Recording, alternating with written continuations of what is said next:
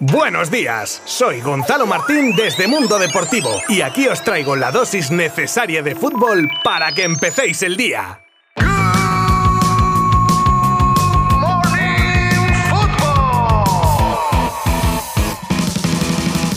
Hola, ¿qué tal? Martes 24 de mayo de 2022. Bienvenidos a un nuevo episodio de Good Morning Football. En lo deportivo, ya con la vista puesta en temas selecciones, la final de la Conference League de mañana. Ojo, Liga Smartbank. Bueno, pues lo que va quedando de esta temporada tan intensa que hemos tenido. Y como os decía ayer, cuidado con el que haya terminado la primera división de las principales ligas. No nos quita de tener un montón de noticias. Por ejemplo, Mbappé ha hablado más en detalle de su no al Real Madrid, al que la IFI ha respondido a Tebas, explicaciones de la gente de Lewandowski, ofrecimientos e intereses varios de jugadores con Barça, PSG, Real Sociedad como protagonistas, la lista de Luis Enrique de la Roja. Bueno, paro que al final os desvelo todo. Y sí, os lo voy a contar hoy aquí. Y para eso solo tenéis que sentaros y disfrutar del viaje porque son solo unos minutillos que empiezan ya mismo. Os habla un servidor, Gonzalo Martín desde Mundo Deportivo. Vamos allá. Menuda ruda de prensa la que dio Mbappé en una sala con lista de espera para los medios de la cantidad de ellos que querían preguntar al delantero francés que estaba junto a sus padres y al Kelaifi, que no dudaba en dar explicaciones de su renovación y volvía a hablar del Madrid del que dice que todo el mundo sabía que siempre había soñado con vestir de blanco, pero que el contexto y sus prioridades habían cambiado, que ha sido una decisión personal que quiere que la gente entienda que como francés quiere triunfar en su casa y que este año además Ney había tenido muchas lesiones y había sido el primer año de Messi. Aún así, vuelve a repetir estrategia, dejando claro que renueva por tres años y que quién sabe qué pasará a largo plazo.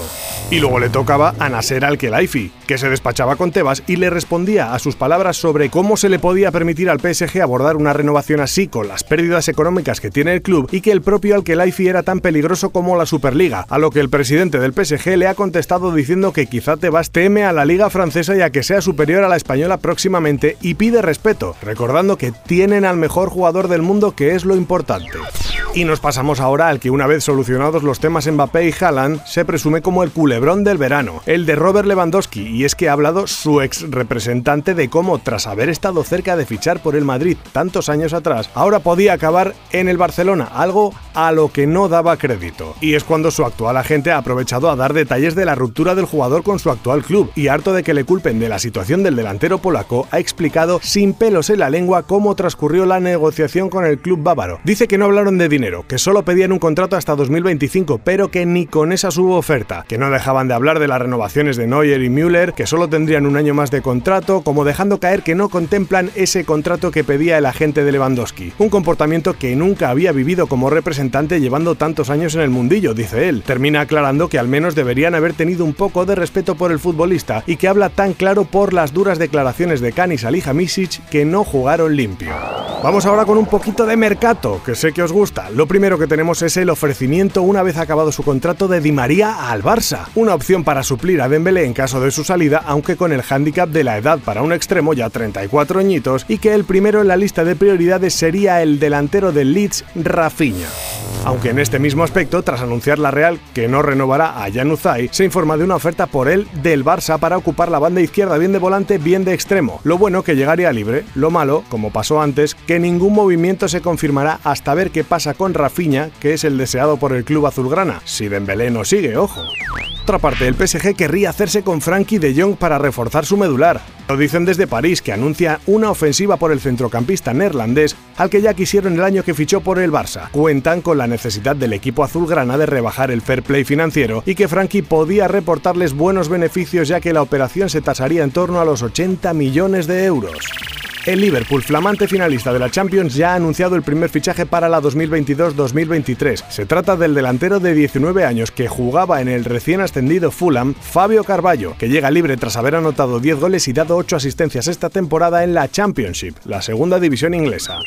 Lista de Luis Enrique para los partidos de la Nations League de junio y es la siguiente. Como porteros, Unai Simón, Robert Sánchez y David Raya. Defensas, Íñigo Martínez, Pau Torres, Carvajal, Jordi Alba, Eric García, Laporte Azpilicueta y Marcos Alonso. Centro del campo con Busquets, Gaby, Coque, Marcos Llorente, Rodri, Tiago y Carlos Soler. Y los delanteros serían Morata, Marco Asensio, RDT, Dani Olmo, Sarabia, Ansu Fati y Ferran Torres.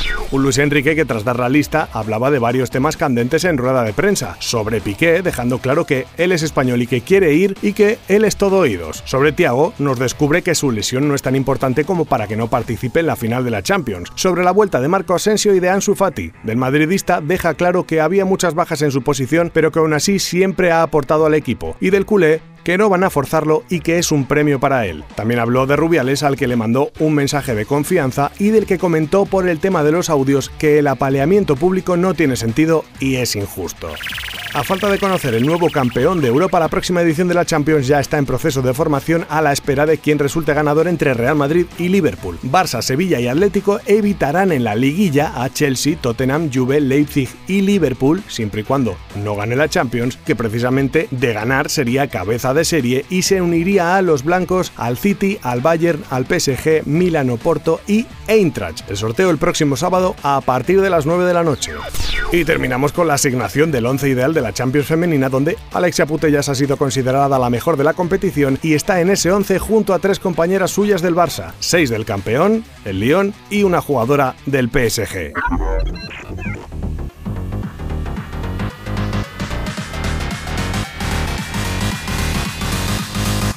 Ojo, eh, que os dije que se venían cosas y no he mentido. Pero ya me tengo que despedir por hoy y os emplazo a acompañarme mañana para conocer las nuevas noticias destacadas del mundo del fútbol, que os repito, pocas no serán. Así que si queréis estar a la última, ya sabéis, Good Morning Fútbol de lunes a viernes. Abrazo virtual. Adiós. Mundo Deportivo te ha ofrecido Good Morning Football, la dosis necesaria de fútbol para comenzar el día.